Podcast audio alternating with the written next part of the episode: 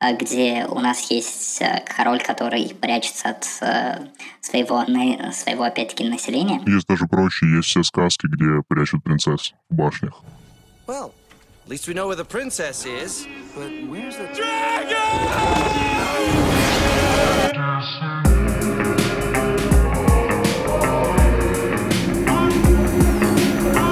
Вы слушаете Deep. Deep — это подкаст от редакции журнала Deep Cuts, где мы говорим о музыке, обсуждаем различные релизы, индустрию и отдельно взятые музыкальные явления. Deep выходит каждую неделю, а слушать нас можно на всех платформах для прослушивания подкастов. В описании эпизода на платформах можно найти тайм-коды с основными темами сегодняшнего обсуждения. Также там есть ссылка на социальные сети и на сайт deepcuts.ru podcast, где мы собираем наглядный гайд по эпизоду. В этом гайде мы указываем основные ссылки на источники, а также дополнительную информацию и исправляем ошибки, допущенные по ходу записи. Этот эпизод выходит совместно с сообществом исследователей «Третий смысл». Ребята пишут о культуре и о философии. Их социальные сети можно будет также найти в описании эпизода, и еще у них выходят подкасты, которые мы тоже обязательно укажем в описании. Меня зовут Слава Захаров, от издания Deep Cuts с нами сегодня записывается также еще и Соня Портер — создательница проекта Angel Swimmer, а в гостях у нас сегодня Филипп Смирнов, редактор «Третьего смысла», а также автор телеграм-канала «Я Поле». А еще он пишет для журнала Blueprint. Привет, Соня, привет, Филипп. Привет. Расскажи немного о себе, Филипп. Привет, меня э, зовут Филипп. Я э, достаточно длительное время занимался академическими исследованиями, связанными с, с, с социальной и культурной антро, антропологией. Также я достаточно долгое время, ну, даже успел а, поездить по паре международных конференций по социологии. В последнее же время я переключился больше на а, карьеру в сфере журналистики и медиа. Так мы с парой друзей сделали такое исследовательское small media «Третий смысл», и э, сейчас я уже на, начинаю писать и в так называемые большие медиа. Это Афиша Дейли, Blueprint, также Батенька Давыд Трансформер. В общем-то, я а, пытаюсь анализировать популярную культуру и, при, и применять к ней аппарат социальных наук, антропологии, этнологии, а, философии, ну, Потому что мне кажется, что последние годы нам не достает, скажем так, достаточно осознанной э, критики современной популярной музыки, э, которая была бы вдумчива и как-то это соединяла с, э, возможно, историей искусства и с историей идей в целом. Очень здорово. Я тоже чувствую, что какого-то анализа который проводит параллели между различными сферами, тоже не хватает сегодня. В нашей первой рубрике мы, как обычно, говорим о последних релизах, что мы слушали. И если можно, Соня, давай начнем с тебя. У меня все просто, прозаично и немножко рекламно, потому что мой последний релиз э, в плеере — это «Сибирское Евангелие» исполнителя Убер-лицо, вернее, группы Убер-лицо. Группа Убер-лицо может быть знакома людям, которые любят движение в музыке, именуемое новым сибирским порядком. Эта группа также может быть знакома людям, которые любят шумные угрожающие выходки, потому что барабанщик шумных угрожающих выходок Саня Торнадо. Играет в Убер-лице, человек в Балаклаве тоже играет в Убер-лице, но это все не важно, это все какие-то неймдропинги. А альбом совершенно замечательный, потому что это такой редкий, как мне кажется, для российского тяжелого музыкального пространства. Полу-блюз, полу-блэк метал. Сами ребята вообще называют себя восточным металлом э, Шпрех Гизанг. Они сознательно не используют определение spoken word, вот, и ругались, когда мы написали про них spoken word э, на Moscow Music Week, в анонсе Moscow Music Week. Но альбом, правда, замечательный, э, чем-то напоминает мне э, группу Мамалик с Lance Records. Я их очень-очень люблю, и я правда считаю, что это надо слушать всем, потому что, безусловно, нойзы экспериментального блэка Ребята тоже вряд ли одобрят такие определения, ничего похожего на них. Ну, не знаю насчет того, чтобы слушать всем, абсолютно понимаю твой промоутерский, продюсерский лозунг, который ты говоришь сейчас, но у меня не вышло слушать долго группу Уберлица. Ну, ты пытался. Я, правда, пытался, но абсолютно очаровательные ники у всех. Что-нибудь есть сказать про группу Уберлицо, Филипп? Я смотрю, ты улыбаешься мне, мне как-то даже настолько искренне нечего сказать, а, что мне уже даже становится как-то нервозно за свой банальный плейлист. Чтобы ты не переживал насчет того, что с чем-то не знаком, сейчас я назову то, что последнее у меня играет, и это абсолютно простая вещь. Это почему-то в последнее время я часто слушаю э, саундтрек из первого сезона Твин Пикса от Анджела Бандаламетти. Как-то вечером я ехал домой на велосипеде под подкаст о музыке из Твин Пикса, и вообще музыки Линча. Это был вечер, я ехал на городском велосипеде, в которого периодически загорался, то погасал фонарик, и очень красиво было ехать под музыку Бандаломети. Поэтому это последнее время играет у меня. Тогда на твой э, саундтрек я тоже, пожалуй, отвечу саундтреком а, невероятно прекрасного аниме произведения а, «Ковбой Бибоп». А, мне вообще кажется, это один из лучших саундтреков аниме-серии, который был. И мне кажется, вот эта серия также во многом в своей э, логике, во многом философское восприятие времени будет перекликаться с тем, что мы сейчас будем обсуждать. Относительно того, что у меня играла из э, альбомов в последнее время, это группа Атлантская Earth Gang. А это рэп-группа, а, которая, в общем-то, в своем последнем альбоме пытается а, вернуть в современный хип-хоп мейнстрим, скажем так, разные атрибуты звука по, я думаю, пожалуй, Северной или Южной Африке. Сейчас уже, сейчас уже как-то сложно вспомнить.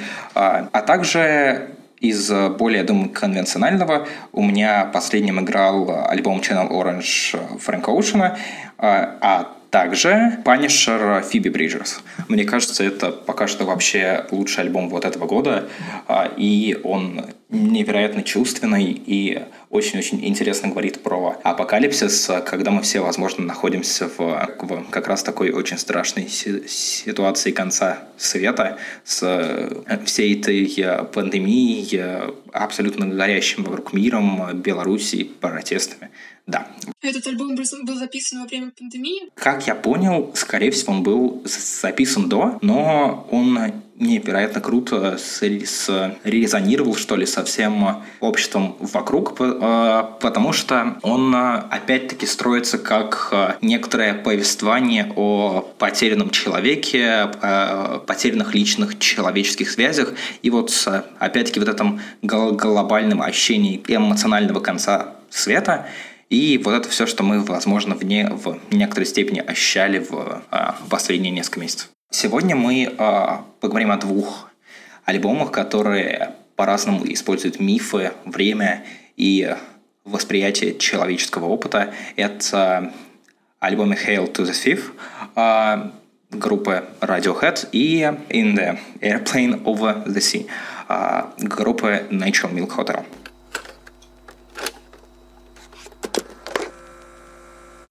В этом эпизоде мы не успели поговорить про Radiohead и альбом All Hail to the Thief и обсуждали только творчество группы Natural Milk Hotel. К альбому Radiohead мы вернулись в другой раз и поговорили о нем уже на подкасте «Третьего смысла». Ссылку вы можете найти в описании.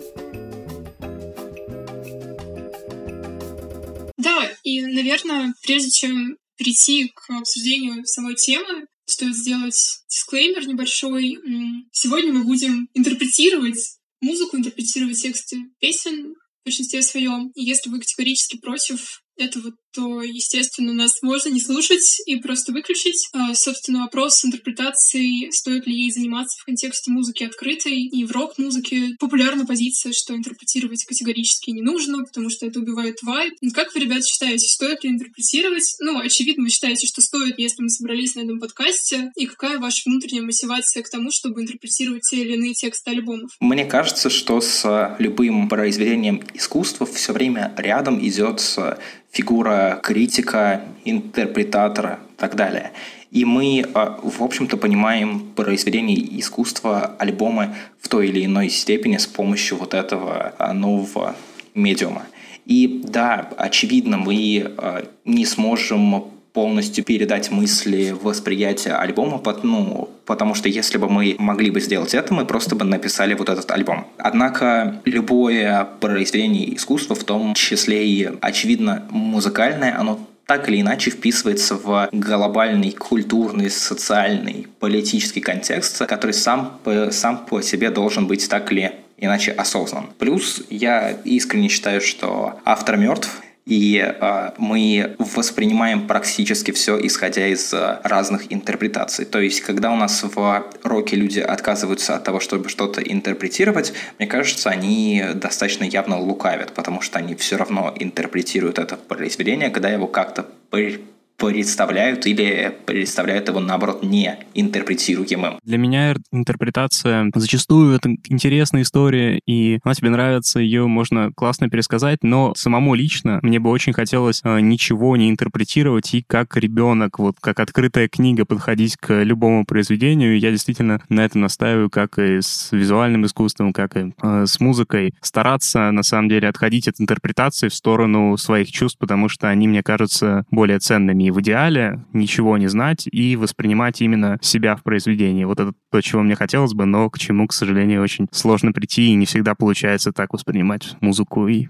какие-либо другие произведения. Мне кажется, в этом есть элемент лукавства тоже, что воспринимать э, чувственно полностью Я понимаю. произведение, ну, как бы невозможно, потому что так или иначе то, что ты чувствуешь, обусловлено тем, что все мы социальные зверята. И интерпретация как раз, мне кажется, хорошим способом э, немножко покопаться в собственных чувствах, потому что что-то может быть себе очень приятно, очень нравится, что-то может, наоборот, вызывать негативные эмоции, э, те или иные произведения — и когда ты начинаешь интерпретировать и как бы распутывать вот этот чувственный клубок в что-то более рациональное, такое понятное, ты узнаешь э, вещи, которые ты, возможно, интроицировал из культуры, и у тебя есть возможность э, с ними как-то более сознательно обходиться, то есть вообще отдавать себе отчет, они тебе нужны действительно. Ты хочешь жить в этой парадигме, или ты хочешь от них как бы отказаться, искоренить в себе и сказать, что там те или иные вещи в культуре зло. Вот, поэтому мне кажется, что интерпретация как бы не прямая противоположность вот этому чувственному опыту, она вполне себе может добавлять чувств... э,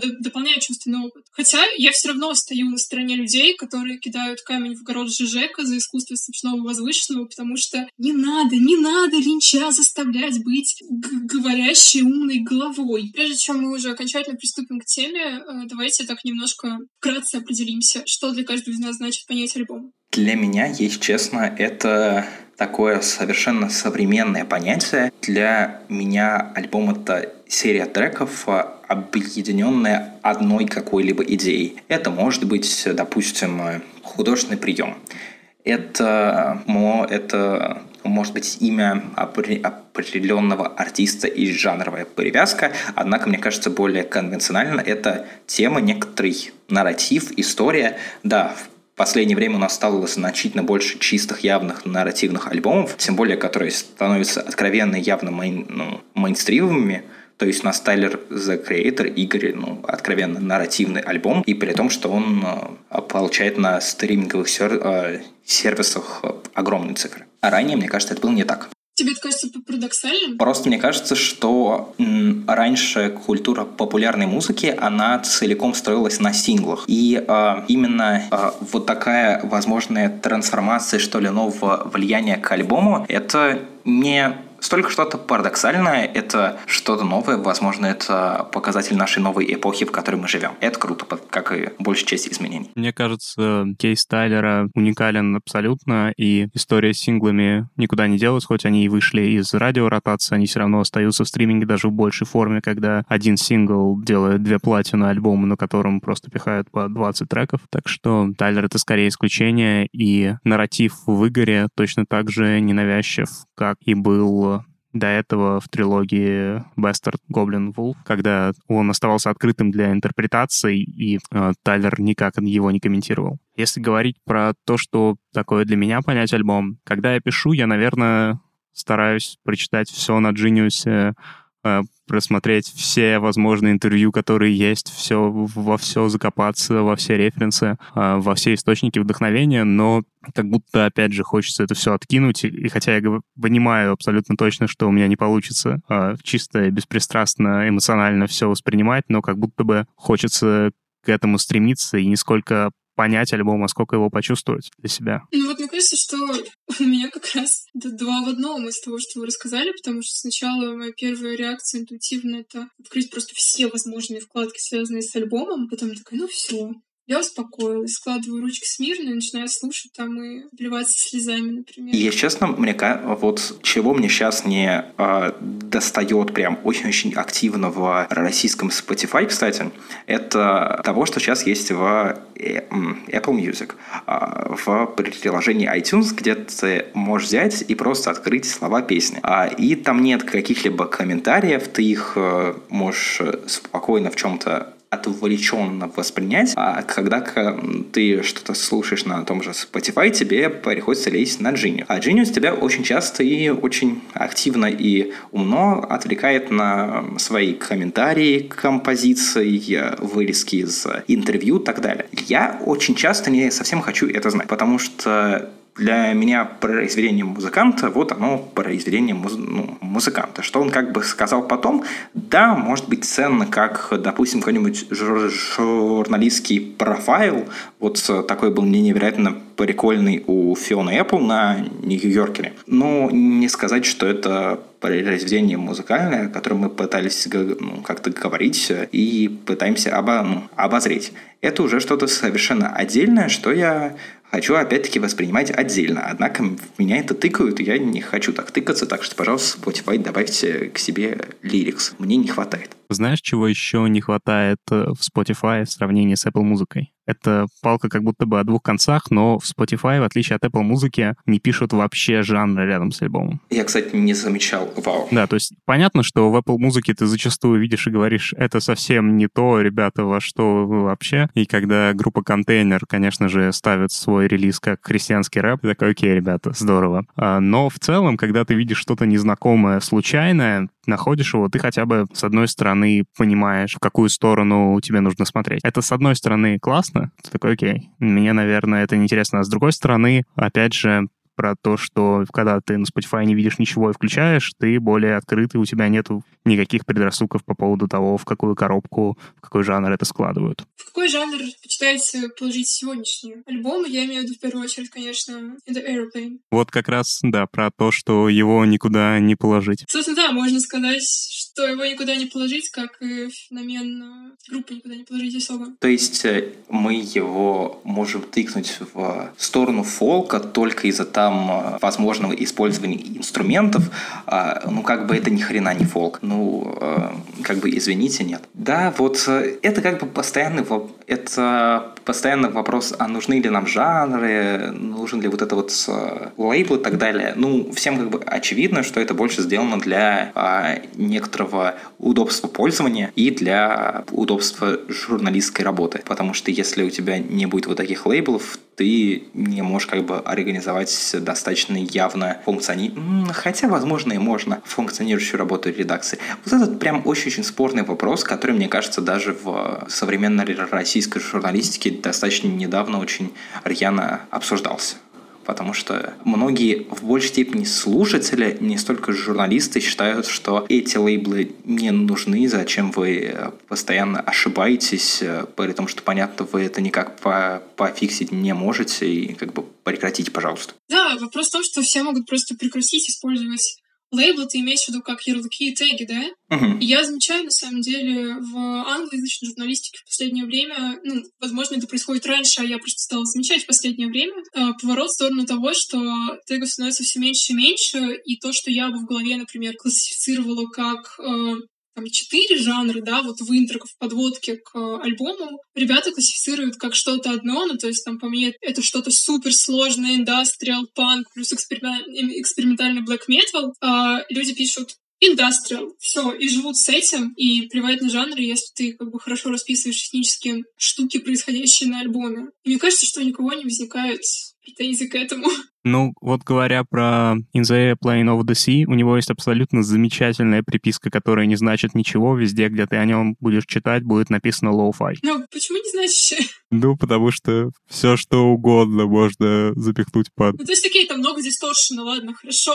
Почему это лоу-фай? То есть, ну, просто, знаете, для меня лоу-фай — это когда это определенный жанр битов, и, или это просто когда что-то коряво свели. И вот лоу-фай как жанр, блин, хрен знает. Мне кажется, лоу-фай это не совсем жанр. Ну вот именно, что да, но сейчас мы привыкли лоу-фаем называть именно э, девочку, которая делает домашнее задание, а тут это говорится скорее про сведение и бесконечный дисторшн на этом альбоме. Ну да, в техническом смысле определение вполне себе уместно, потому что альбом действительно очень сырой, технически записан в один дубль местами, и если отключиться от лоу-фая со всеми вытекающими ассоциациями 2020 года, это вполне себе лоу-фай.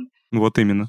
А, собственно, да, наверное, стоит обратиться а, к тому, что лоуфайность здесь не только как бы в манере исполнения и сведения, но и в том, как писались тексты, если это можно назвать лоуфайностью, потому что Манго неоднократно говорил, что он писал это полностью на рвении, полностью на каком-то вайбе и на галлюцинации в том числе.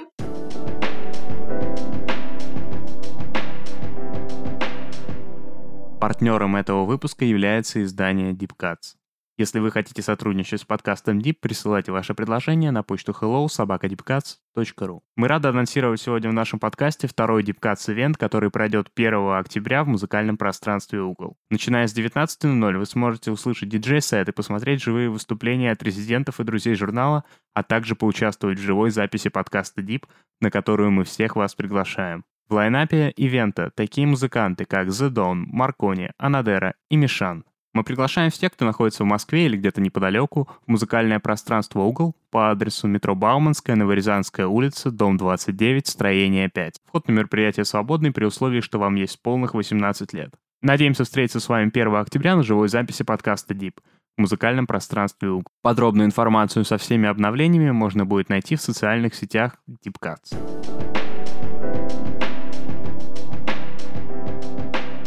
Знаете, кого мне прям тут очень явно напоминает Мэнгом?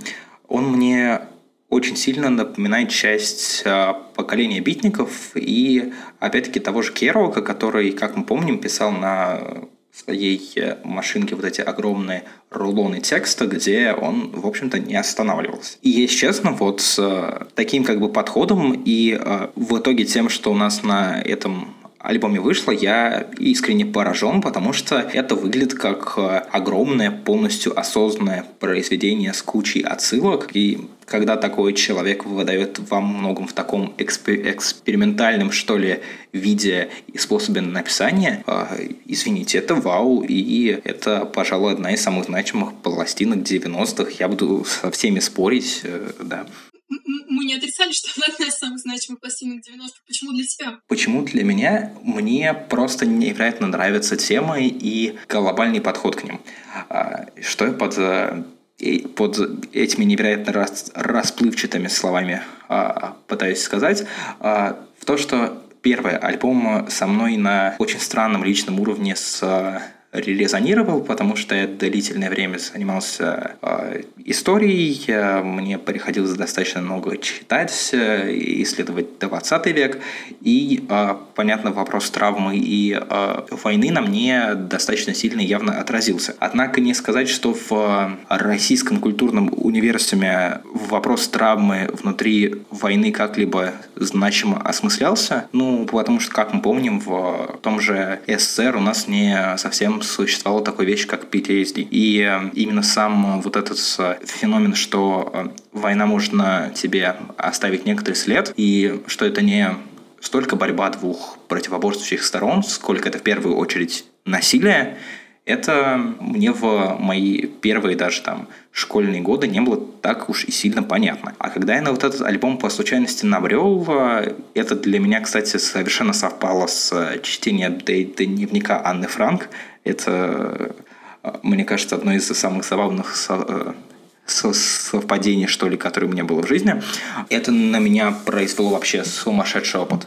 Окей, okay, мы коснулись а, одной из а, центральных тем, э, общепризнанных центральных для этого альбома. Это, собственно, исследование опыта военной травмы и того, как его проживает молодая девочка, в общем-то, Анна Франк. А, скажи, для тебя это, ну, как бы такая что называется, core э, тема альбома, или ты как-то по-другому его очень интерпретируешь? Потому что я буду ну, продвигать такую немножко альтернативную версию, и мне интересно, относительно чего это все будет происходить. Если честно, это для меня просто некоторый персонаж и символ. Все-таки центральная тема для меня, пожалуй, практически во всех произведениях искусства — это время. Это разные способы восприятия того, как э, человечество продвигает свою собственную историю. Да, тут у нас все-таки опять возникает история, однако, мне кажется, это более такая метафизичная, что ли, тема, которая связана с религией, философией и так далее. У меня это все э, связано с разными способами сознания. То есть это у нас цикл цикличное время, время у нас религиозное, которое имеет свое начало и конец. Ну вот для меня это больше альбом про некоторые крайне специфичное восприятие времени. В чем специфичность для тебя восприятия времени на этом альбоме? А, потому что Мэнгом сам, он а, а, делает этот а, альбом, что ли, некоторым круговоротом из огромного количества разных исторических фактов, персонажей, восприятий, которые так или иначе повторяются. То есть это во многом, что ли, мифологическое язычное сознание. Языческое, извините. Где у нас как э, древнегреческие боги, как э, мифы о тех же смерти богов в самых разных э, частях света. Вот э, об этом, мне кажется, в большей степени, если хотите по почитать, великолепно пишет Фаре, Фрезер в своей книге «Золотая ветвь». Да. И вот этот э, альбом, скажем так, говорится в эру политики, социальных протестах на языке совершенно во многом не свойственный этому времени. То есть он э, вытаскивает из прошлого такой э, способ повествования, что ли, а, который э, показывает нам жизнь с другой стороны. И для меня это невероятно интересно, ибо я очень долгое время увлекался древней магией, мифами, но вот именно их как-то социальным исследованием. А мы говорим довольно-таки общие вещи и скорее описываем механику альбома. Ты сказал, что он, типа, си -си сильно переизобретает жизнь, да, или что-то такое. Я, я просто э, хотела сказать, что он ее, по моему мнению, тотально переизобретает, потому что, типа, это новая концепция Бога, это новая концепция времени, это новая концепция даже какого-то маленького человека, и, ну, мне напоминает какой-то, типа, тотальный модернистский, скорее, роман, где переизобретено абсолютно все. Да, да, да, да. Я вот к вот этому подкасту готовил готовился и думал, что я буду с кем-то очень-очень активно спорить по поводу того, что это, в общем-то, не метамодернистское произведение. А это прям глобальный все-таки модернистский проект, потому что у него есть явный автор. То есть, как мы видим, Мэнгом, в общем-то, пересказывает свой некоторый сон, опыт и так далее. И нам и вот и, если честно, а, все это произведение да, ну, во многом мне напоминает некоторые работы Джойса, который вот самый как бы известный модернистский писатель, который также а, использовал мифы, по-разному пытался а, переизобретать с помощью них время. И мне кажется, если бы Мэнгом пошел бы чутка-чутка дальше, то он бы мог бы придумать такой очень все-таки забавный ход, который вот использовал Джойс в своем произведении Finnegan's Wake. Он а, в вот этом произведении полностью зацикливает свой вот этот роман. То есть у него как бы конец и начало у него просто развивается одним и тем же словом. То есть тем самым, когда ты прочитываешь вот этот роман, ты просто понимаешь, что ты можешь слушать, ну, э, читать заново, потому что как бы ты его не прочитал, потому что это вот опять вот это же ровно та же цикличная история. И вот если бы Мэнгом ров, ровно так же альбом закончил, хотя об этом, я думаю, мы поговорим чуть чутка позже, потому что это связано, в общем-то, со всей карьерой Мэнгома, потому что он альбом закончил достаточно явно. Да, вот именно это то, что у меня сразу всплыло в голове, когда ты сказал про некую цикличность этого альбома, о том, что она в целом прерывается. Есть интересная аналогия, которая всплыла у меня прямо сейчас в голове насчет э, дневников Анны Франк и параллелью с э, Джойсом, где Анна Франк рассказывала о себе под псевдонимом и давала другие имена всем персонажам своих биографий, но, как и Джойс, все-таки прятал их за персонажами. Это, кстати, интересный момент, что метод Анны Франк чем-то похож на метод э, Мэнкома, э, чисто технически, художественно. Э, мне кажется, что вот это разнообразие как бы личности, которые есть, э, что в случае Анны Франк, воображаемы ли они, реально псевдонимами, э, что в случае с Мэнкомом, вот это многообразие, на самом деле может быть прочитано как что-то довольно приземленное, не метафоричное. Что я имею в виду? Я имею в виду, что когда я сегодня переслушивала альбом а, спустя, ну, в общем, долгое время, когда я не слушала его в принципе, а, я просто ясно представляла себе э, не только и не столько опыт человека, который обращается к Ани Фран, который, э, ну, как бы делает эту центральную метафору, сколько опыт человека, который на самом деле в жизни насмотрелся на пьющую мать, мать, которая втыкает вилку в отца, на отца, который изменяет матери, на отца, у которого суицидальные наклонности. И я смотрю на все и, и думаю, типа, чувак, да у тебя же просто диссоциация. Э, и что я хочу сказать? Я хочу сказать, э, что помимо э, всех этих замечательных замечательных, ну, как бы интерпретации с привязкой к мировой культуре, у альбома есть намного более прозаичное прочтение, как мне кажется.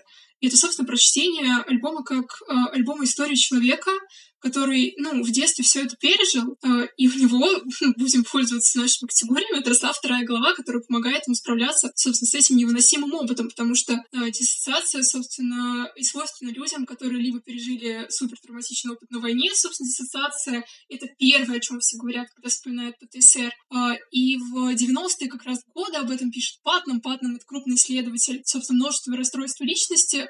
Он пишет о том, что в 90-е годы диссоциацию, грубо говоря, узаконили, легитимировали как э, симптом, который возникает у людей еще и с пограничным расстройством, то есть у всех этих мальчиков и девочек, которые пережили в детстве очень много насилия, либо насмотрелись на, ну, как бы тотально игнорирующих вообще их родителей. Вот. А, и когда я думаю а, о том, что там мангам, а, мэнгам а, начинает вступать со словами, я не знаю, по-русски, по-английски цитировать как? Мне просто придется цитировать. Хорошо, когда он обращается к вот этому детству в первой части King of Carrot Flowers, когда он э, говорит о том, что э, башня вот это возвышается, мы уже можем э, воспринять э, башню не только э, и не столько как э, традиционное, да, э, Таро э, второй референс, не знаю, как сказать. Ну, то есть не в том контексте, который обычно приписывается, а, а в контексте вот этой башни, которая, ну, типа, означает суперэго и, по сути, заставляет заниматься морализаторством. И, если честно, даже, мне кажется, дополняя, в общем-то, твою диссоциативную теорию, э, в общем-то, башня, мне кажется, это э, достаточно распространенный в культуре знак э, дистанцирования, потому что вот самый, возможно, явный тут метафора этой башни из э, слоновой кости, вот, вот как бы истории Англии, а, где у нас есть король, который прячется от своего, своего опять-таки, населения. Есть даже проще, есть все сказки, где прячут принцесс в башнях. Да, да, да, да, да, да. Только тут он, понятно, пытается спрятать от себя некоторую часть своей психики, сознания. И, кстати, очень явно дорабатывая вот эту теорию, у нас идет то, что весь этот альбом — это сон. Сон, конечно, мы тут э, можем полностью... Сон, фантазия, да. Да, полностью идти в психоаналитическую интерпретацию, что ли. Это вот, опять-таки, некоторая картина бессознательного, которая нам говорит о, не, от некоторых наших не совсем отфильтрованных э, аспектах восприятия. Ну, вот, собственно, да, у нас есть эта башня, которая практически во всех интерпретациях завязана на э, некий элемент морального, да, ну, то есть это либо башня, которую не зверг, э, не зверг Бог, когда люди хотели забраться ну, на небеса, то есть это про гордыню. Либо это, наоборот, башня в интерпретации э, спуска Христоса в ад, когда он вытащил оттуда все души, в том числе Адама и Еву. И это, опять же, это про некое такое,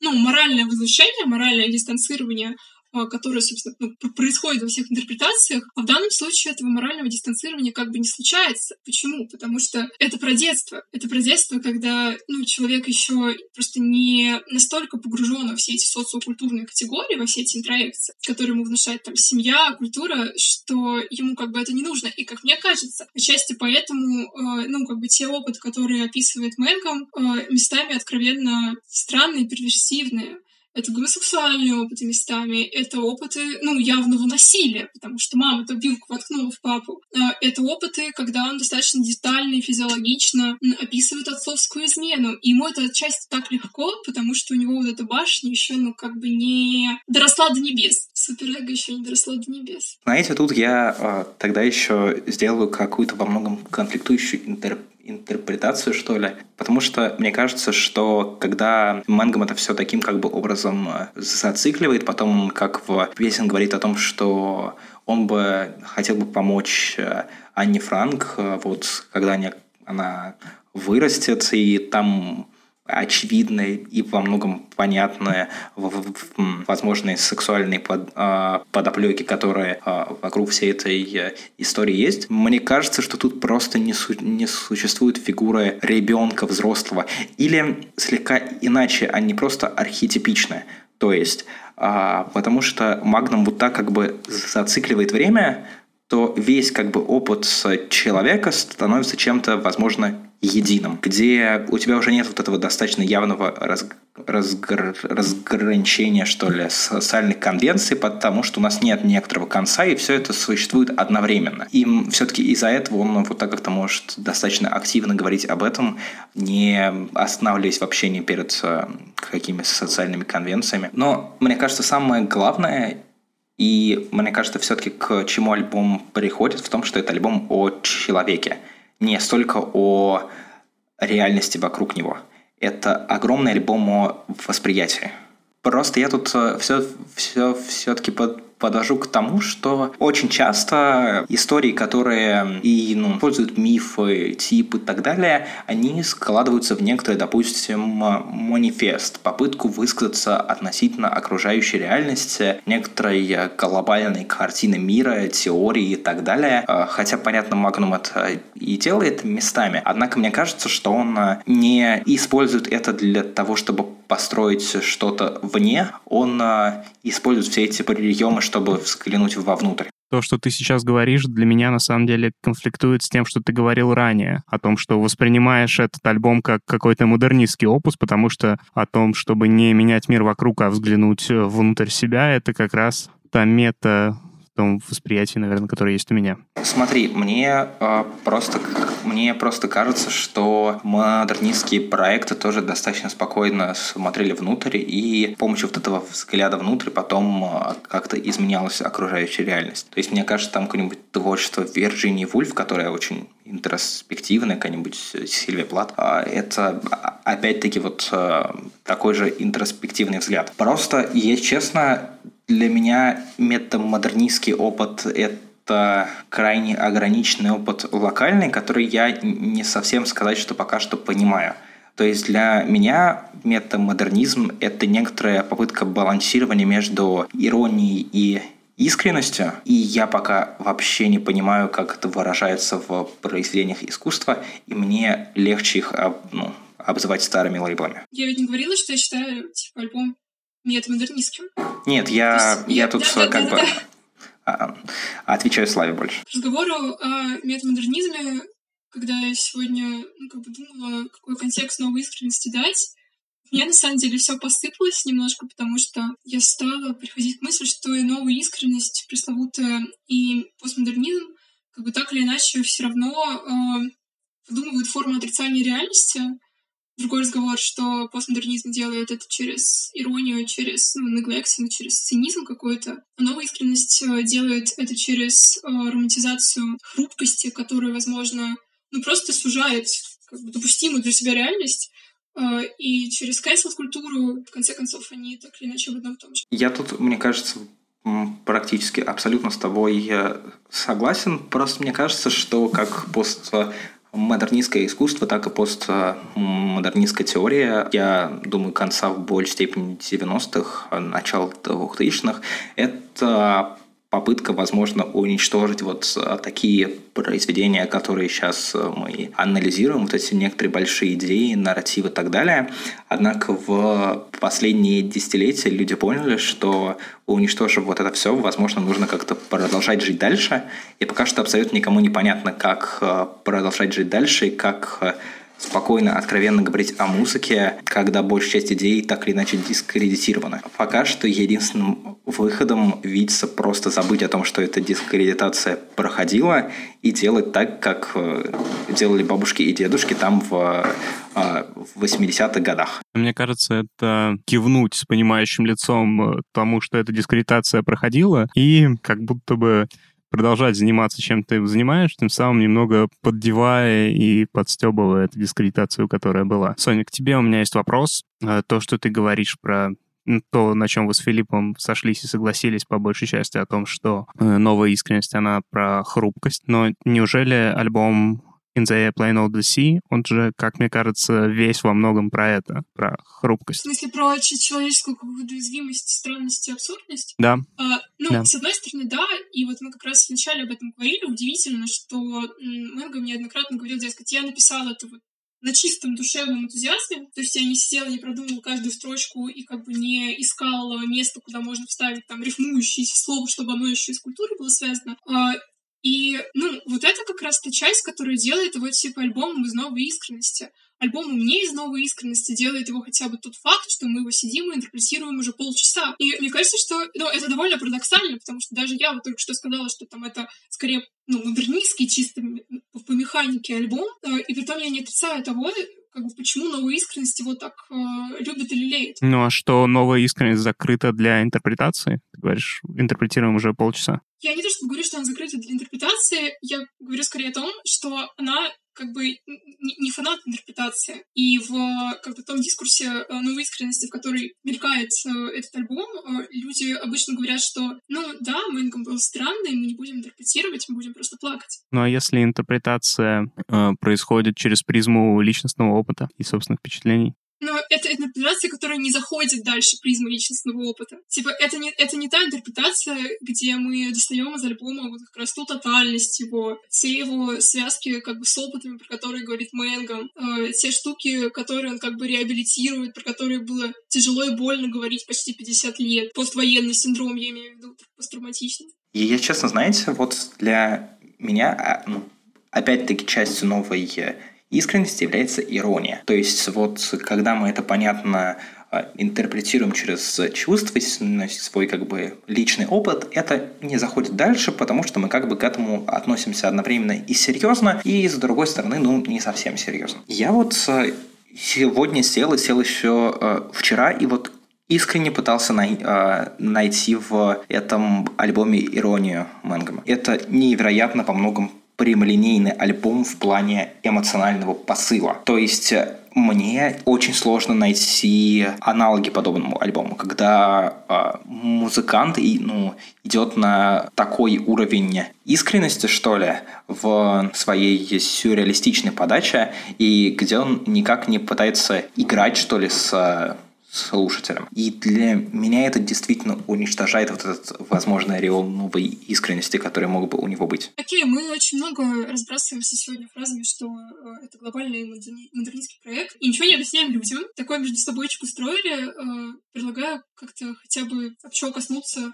собственно, тех вещей, которые альбом переизобретает и как он это делает. Давайте тогда все-таки начну я. У нас э, на альбоме достаточно явно мы уже несколько раз касались. Это тема травмы, история, безумия. Безумие у нас э, обсуждалось несколько раз э, такими кра- крайне, и, крайне известными фил, философами, как там Сьюзен Зонтекс, ее болезнью, фокус, новым пониманием вла- власти. И вот мне кажется, что подобную историческую грань а, альбома Мэнгом достаточно интересно раскрывает в своих треках Communist Daughter, Holland 1945 и Окам и Окамере. Потому что он делает безумие сюрреалистичным и, мне кажется, во многом новой нормой. То есть когда он пытается донести до нас э, некоторый эмоциональный посыл, он э, использует безумие не столько как, э,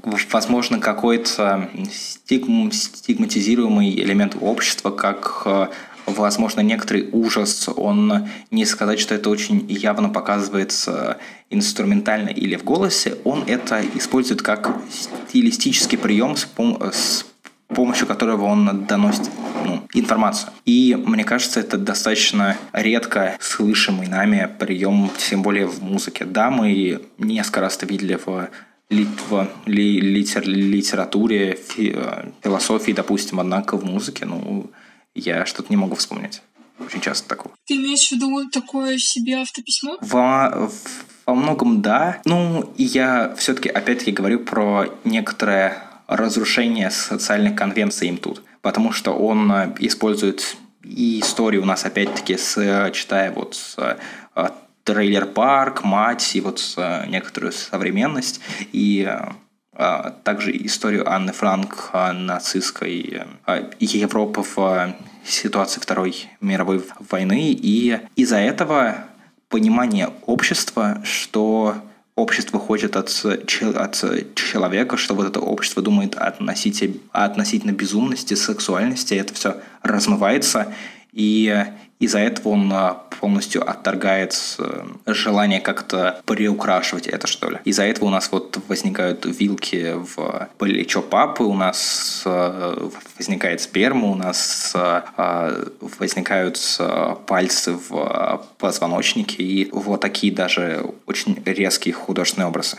Притом, о безумии, кстати, что подумала? Я подумала, что есть два типа отрицания, э, вернее, вернее, нормализации, я уже разговариваю без безумия. Первый тип нормализации безумия — это такие привившиеся лет за 20 до э, Мэнгома, в смысле до альбома, антипсихиатрические позиции, когда э, ребята ссылались на то, что таблетки зло, потому что они, грубо говоря, э, лечат от галлюцинации, но делают из тебя овощи по каким-то другим фронтам, ну, например, физиологическому в той или иной степени. Э, вот. А Мэнгом же не говорит о том, что э, быть безумцем классно. То есть у него нет вот этого э, «я не безумец, я художник», я не безумец, я такой же, как вы, просто с особенностями. И это, мне кажется, немножко удивительным, потому что, опять же, э, велик соблазн отождествить вот это вот признание безумия с романтизацией его, но Мэн говорит, этого нет, потому что он очень тяжело описывает все эти вещи. Он сознается в том, что он безумен. Он несколько раз там э, ну, прям делает такой платить, что это сон, это сон, это сон, что-то в этом духе. И мне кажется, это очень важным, потому что э, Milk Hotel популярны среди людей, которые как раз воспринимают альбом э, в духе «я просто странный художник», но это немного не так. Если честно, для меня подобное восприятие аль- ну, альбома — это очень грустный э, история, тем более, когда после вот этого альбома, в общем-то, Мэнгом перестал выпускать музыку. То есть для него это не было стилистическим образом художника. То есть если бы это была какая-то коммерциализируемая история странности, то очевидно он бы про он бы просто продолжил дальше. Однако, как мы, как мы слышим в самом-самом конце альбома, он просто кладет гитару и уходит. И он действительно ушел. То есть больше мы особо полных релизов от него не, ну, не слышали. Ты считаешь, что это было продиктовано некой травмой, которую ему нанесло общество, или что это просто закономерно? Я просто очень раз очень, ну, думаю, пару раз э, слышал от э, разных артистов или в разного рода ну, интервью или читал в биографиях, что э, когда они заказ, ну, когда они как-то заканчивали свой магнум опус, они уходили не столько потому, что была некоторая травма ожидания общества, а просто потому, что им нечего сказать. То есть все, что они хотели сказать, они сказали вот этим альбомом, и если они будут говорить дальше, то это будет, в общем-то, ровно та же, и, ну, та же история, но которая уже, к сожалению, скорее всего, будет вторична к тому, что они уже сказали. Мы обсудили, что в альбоме странная работа, ну, не странная, самобытная работа с тем временем. Э, мы обсудили, что альбом э, сильно поднимает те социальные вопросы, которые были забанены, но какое-то время будем считать. И, в частности, он поднимает вопрос будто бы решенный, вопрос с религией. И, честно, вопрос религии, как мне кажется, это один из самых сложных вопросов внутри вот этого альбома, потому что, как мы уже сказали, альбом и альбом использует такое не линейное восприятие времени, притаскивая в, в настоящее Анну Франк и так далее, что у нас слабо сочетается с классическим христианским пониманием Бога, и что у нас больше идет в сторону таких полуязыческих, мифических историй. Кстати, об этом тебе не кажется, что ну, герой альбома, не хочу говорить э, Мэнгом, потому что рассказчик, нарратор и автор — это разные люди. Э, тебе не кажется, что, собственно, альбомный Мэнгом использует религию так довольно цинично и прагматично, то есть она ему просто, ну, как бы нужна, чтобы, например, воскресить Анну, как бы нужна, чтобы самому добраться до ощущения какого-то глобального прощения, глобальной любви, и что, ну да, это что-то такое весьма эгоцентричное. Это, правда, крайне интересная мысль. Просто, знаешь, мы можем трактовать религию у него не как э, столько некоторый механизм, сколько как весь мир, в котором существуют вот эти механизмы. Потому что для меня его восприятие религии больше к там к каким-нибудь, допустим, древним грекам, где даже не к древним грекам, к, возможно, даже восточной восточным религиям, потому что мы видим, как у нас постепенно используется внутри альбома тема реинкарнации. Когда у нас Анна Франк... Становится испанским мальчиком. Мне кажется, что тут совершенно иное восприятие религии, которое очень сильно завязано с некоторой моралью и временем.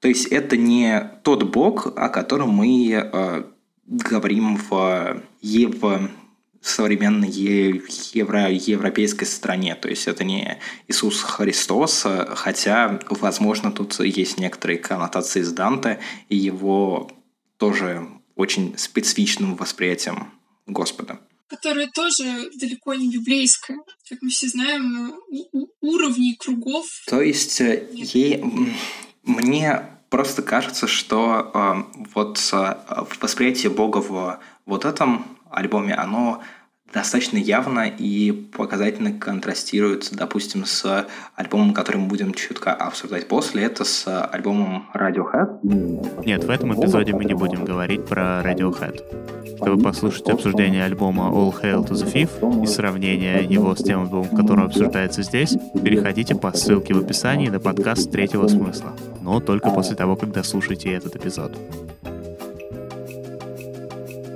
Тут мне лично кажется, что рассказывается некоторая история, которая может быть переодета в тысячу других историй, потому что все, что использует Мэнгум, это разного рода символы, которые так или иначе могут в его вот этом сне воплощаться иначе или символизировать что-то извне вот этого сна, о чем мы даже не догадываемся, допустим. Ну, здесь э, еще работает природа сна, того, что он, э, даже если он Господь Бог и Создатель этого сна, то это сон он его не контролирует, он не фантазирует, а просто как бы существует в нем и наблюдает. Мы возвращаемся к тому, что пространство альбома — это больше, чем 50% пространства сна. И в связи с этим у меня вопрос. А получается, что Мэнком себя, по сути, сам отождествляет с Богом. Ну, то есть это его сон, это его голова, в конце концов. И напрашивается такое, что если это его фантазия, то что мешает фантазировать дальше, даже что мешает диссоциации развиваться дальше, и что мешает Мэггам самому стать, ну, как бы, Господом Богом. И, если честно, мне кажется, тут могут контрастировать и спорить две разные модели восприятия Мэнгама, его опыта и Бога. Так, э, это вот э, как раз э, идея, которую сказал Слава, я ее дальше ну, раньше тоже выражал в том, что у нас есть вот это некоторое восточное восприятие течения мира, и он в нем просто существует. Однако может быть и также экзистенциальное восприятие. Почему у него нет Бога? Потому что Бог мертв. И тем самым, чтобы жить вот эту жизнь дальше, во многом невероятно абсурдную, сюрреалистичную, это все у него есть так или иначе на альбоме, нужно стать Богом самому. То есть нужно самому стать э, тем, кто будет принимать решения, кто будет за них так или иначе ответственен. Это тоже одна из возможных моделей прочтения, и мне кажется, она ближе к тому, как мы сейчас, как мы сейчас воспринимаем мир. Потому что то, как мы прочли альбом до, это большому количеству слушателей может показаться чем-то совершенно иным и э, полностью отличным от их э, современного опыта восприятия культуры, потому что это, это что-то не совсем из этого мира. Кажется, что фраза «надо стать Богом самому» тоже не совсем из этого мира. Другой вопрос, что меня это не особо смущает. Если честно, тут э, можно еще как бы давить э, дальше на то, что он э, невероятно активно использует в своем повествовании детей, а дети достаточно важны в, в, во всей как бы дискуссии, которая у нас есть вокруг экзистенциальной философии. Потому что, как мы знаем, у нас экзистенциальная фи философия говорит о том, что нас вот мы изначально существуем, а потом мы все-таки кем-то становимся там хорошими, злыми, пол плохими, как бы так далее. А те, кто эту идею критикуют, так или иначе, они все, они все-таки, как они все-таки пытаются сказать, что человек у нас может быть злым, хорошим и прочее, исходя из его рождения. И я тут пока не могу для себя выделить точку, как, которой придерживается Мэнгом. Потому что, да, это большое нарративное произведение, однако не сказать, что Мэнгом тут говорит явно, отчетливо и он занимает какую-то финальную позицию. Да, он использует символы, однако не сказать, что он э, как-то давляет над нами, заставляя нас э, думать какую-то одну мысль. Я просто э, вспомнила, что э, в самом конце альбома есть э, фраза о банне, которая как бы оставляет после себя ну, белые чистые простыни как символ некой моральной чистоты в том числе. И мне кажется, что это как раз о том, что пока мы дети, что бы с нами ни происходило, какие бы травмы с нами не происходили, мы все равно остаемся людьми, что косвенно свидетельствует о воззрении Мэнгома на то, что э, злые люди все-таки становятся злыми со временем, потому что в детстве они таковыми не являются. Да, по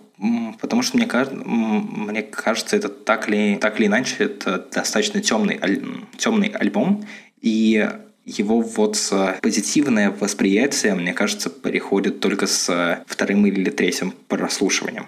То есть э, изначально. В каком смысле позитивное? А, в плане, что ты можешь из него выцепить некоторые мысли, которые не вызывают у тебя желание плакать, скажем так. В этом свете э, насчет желания плакать и этого альбома есть абсолютно э, замечательный его аспект, который мы сегодня совсем не трогаем. Это то, насколько этот альбом и его образ стал мемом в интернете, и насколько его восприятие разошлось как какая-то шутка говоря третьем позитивном, у человека, который э, не слушал альбом даже одного раза, не то что 3-4 больше раз, э, увидев картинку будет огромное количество юмора с ней связано. Вот этот, кстати, аспект я сейчас понял. Он э, спорит с многим, что я говорил то, э, только что. Потому что я, я очевидно искал иронию в тексте. Я, очевидно, искал это изначально в некотором посыле Мэнгома. Однако, однако, если мы посмотрим на картинку и всю как бы эстетику Кони Айленда, Кони Айленд это один из э, районов Бруклина, который невероятно известен своими как бы ярмарками, э, карнавальной эстетикой. И вот э, как раз из вот такой эстетики Мэнгома и черпает задумку для кавера аль- альбома. И мне кажется, вот это ровно так же отрождается в музыке, потому что использование восточноевропейских мотивов, фолка, использование поющей пилы. Я не знаю, как инструмент правильно сказать на русском. Я не нашла вообще никакого обозначения его на русском, поэтому поющая пила. О. Поющая пила. А, и да, вот это, возможно, та самая ирония, которую мы и изначально искали. Просто Мэнго мне начинает говорить о ней сам, он использует некоторые эстетические приемы, некоторые приемы создания атмосферы, которые действуют именно вот таким как раз образом, который я пытался искать для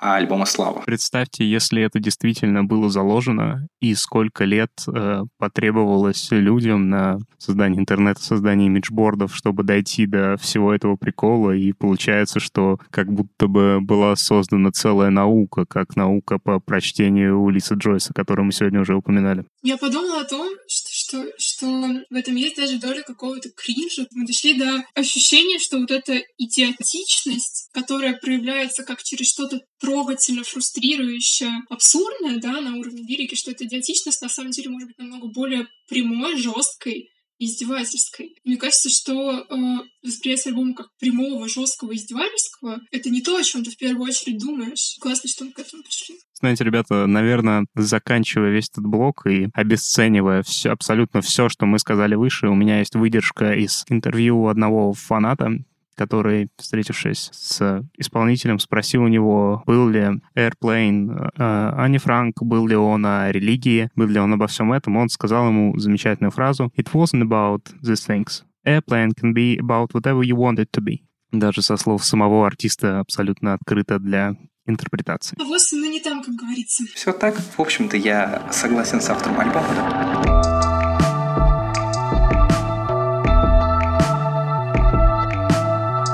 Вот так на полусловии и закончился одиннадцатый эпизод подкаста Deep. Чтобы услышать продолжение обсуждения альбома Natural Milk Hotel и его сравнение с All Hail to the Fifth группы Radiohead, переходите по ссылке в описании на подкаст Третьего Смысла. Ну а это был подкаст Deep от редакции журнала Deep Cuts. Мы выходим утром каждой среды, Поэтому подписывайтесь на нас там, где вы слушаете подкасты, и оставляйте нам ваши оценки. Также пишите отзывы, потому что они помогают нам узнать, что вы думаете о нашем подкасте, а также помогают другим людям найти этот подкаст. Спасибо, что слушаете нас. Над выпуском работали ведущие Слава Захаров и Соня Портер. В гостях Филипп Смирнов. Монтаж и звуковое оформление – Анадера. Визуальное оформление – Владимир Дубань. Авторы и продюсеры – Слава Захаров и Боря Агеев.